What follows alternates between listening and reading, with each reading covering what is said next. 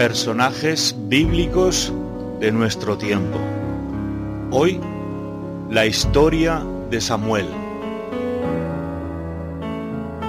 Habla, tu siervo escucha. Habla, oh Dios, y obedeceré.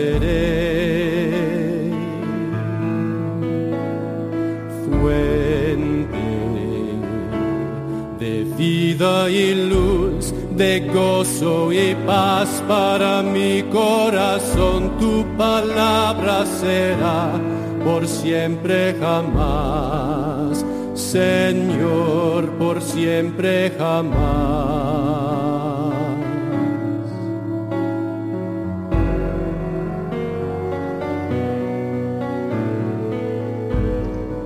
Se puso el pendiente en la oreja porque quiso, por romper su imagen de chico bueno.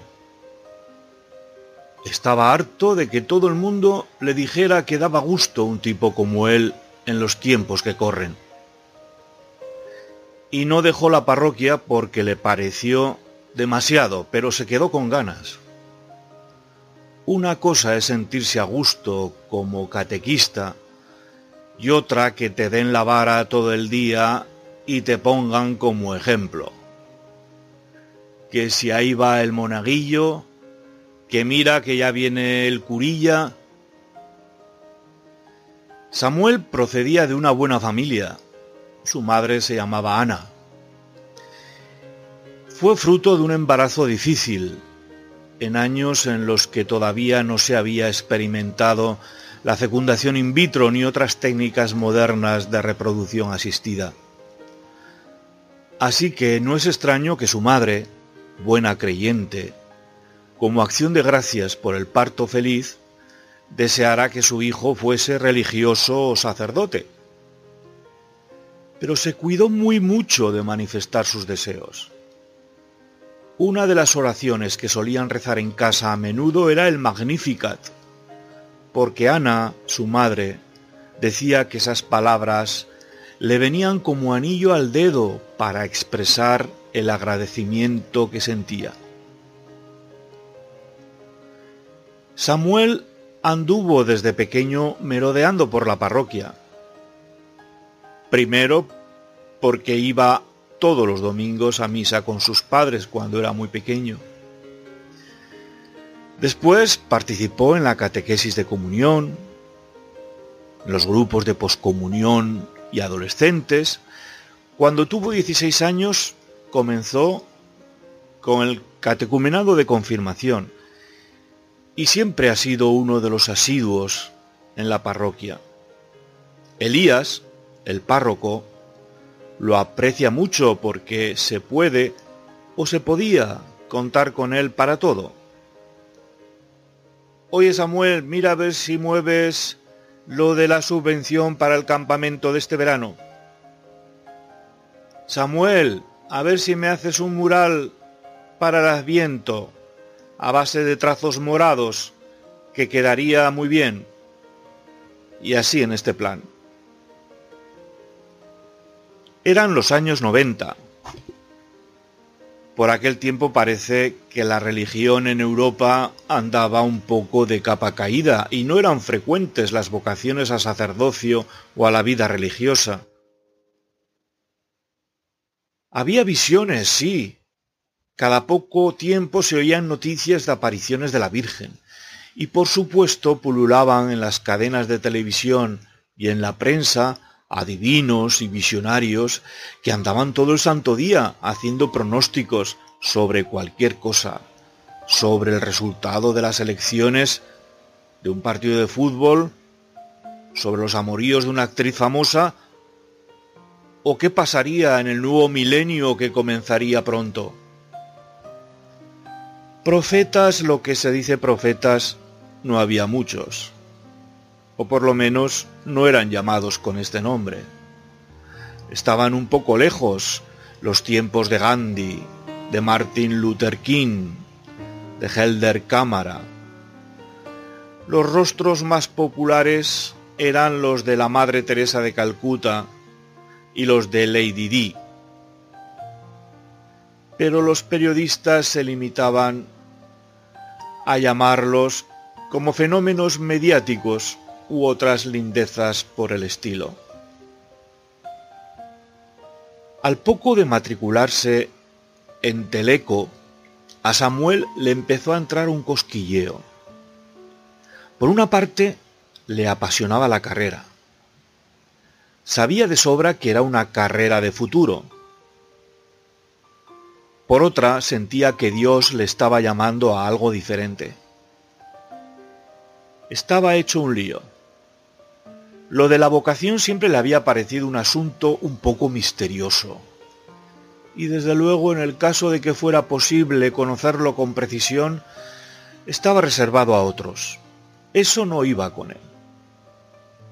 Consideraba que la voz de Dios son los acontecimientos de la vida. Sus mensajes son, como había leído en un poema de Walt Whitman, las hojas que caen de los árboles o la experiencia de sentirse enamorado. Ir mal, más lejos se presentaba y se prestaba a complicaciones innecesarias. ¿Por qué Dios iba a torcer unos planes que eran perfectamente compatibles con la fe en Él? ¿O es que uno no tiene autonomía para hacer lo que considere oportuno? Pasados unos meses de zozobra, habló con Elías el párroco, y éste, que sabía más latín del que había aprendido en el seminario, le dio largas. A mí que me registren, Samuel, yo no he sido. Pero como las cosas de Dios resisten el desgaste del tiempo, al cabo de unas cuantas semanas, sintiendo lo mismo, Samuel se desahogó de nuevo con Elías esta vez la conversación fue a fondo. No quedó casi nada sin analizar. Los sueños, las motivaciones, los temores. Elías comprendió que la cosa iba en serio. Y mientras miraba de reojo el pendiente de Samuel, le confió lo que le salió del corazón. Creo, Samuel, que esto viene de Dios. Que sea lo que Él quiera, muchacho. Samuel se limitó a susurrar, Aquí estoy, Señor, para lo que mandes.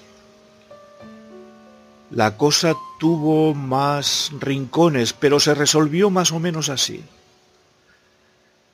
Por lo visto, Samuel dio los pasos necesarios y dicen que el Señor estaba con él y no dejó caer en tierra ninguna de sus palabras. Al poco tiempo Samuel entró en el seminario y del pendiente no hay mención.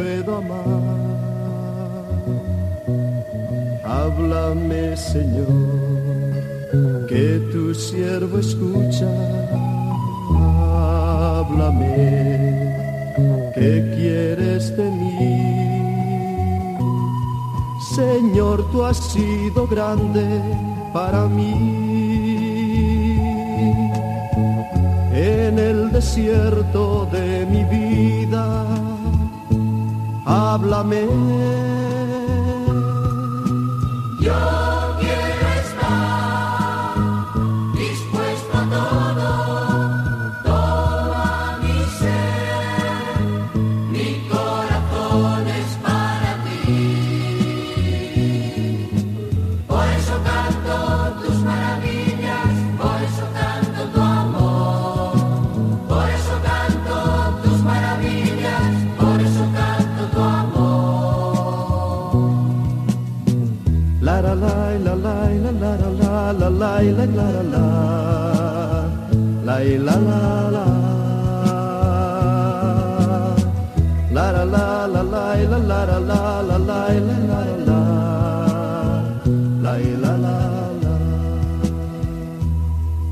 Te alabo Jesús por tu grandeza, mil gracias te doy por tu gran amor.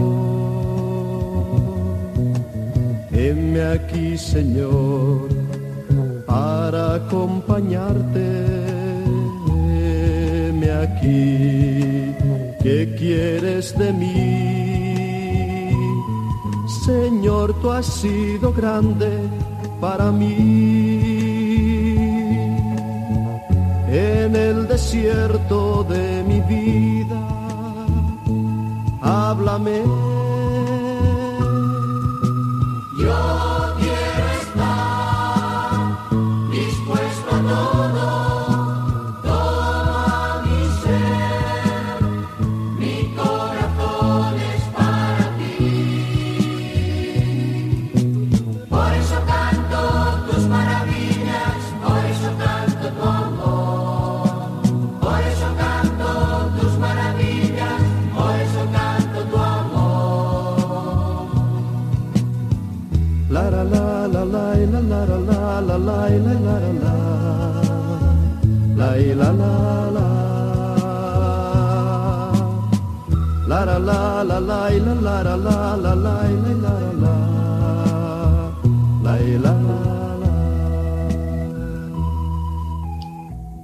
La historia de Samuel es una de las más apasionantes de la Biblia.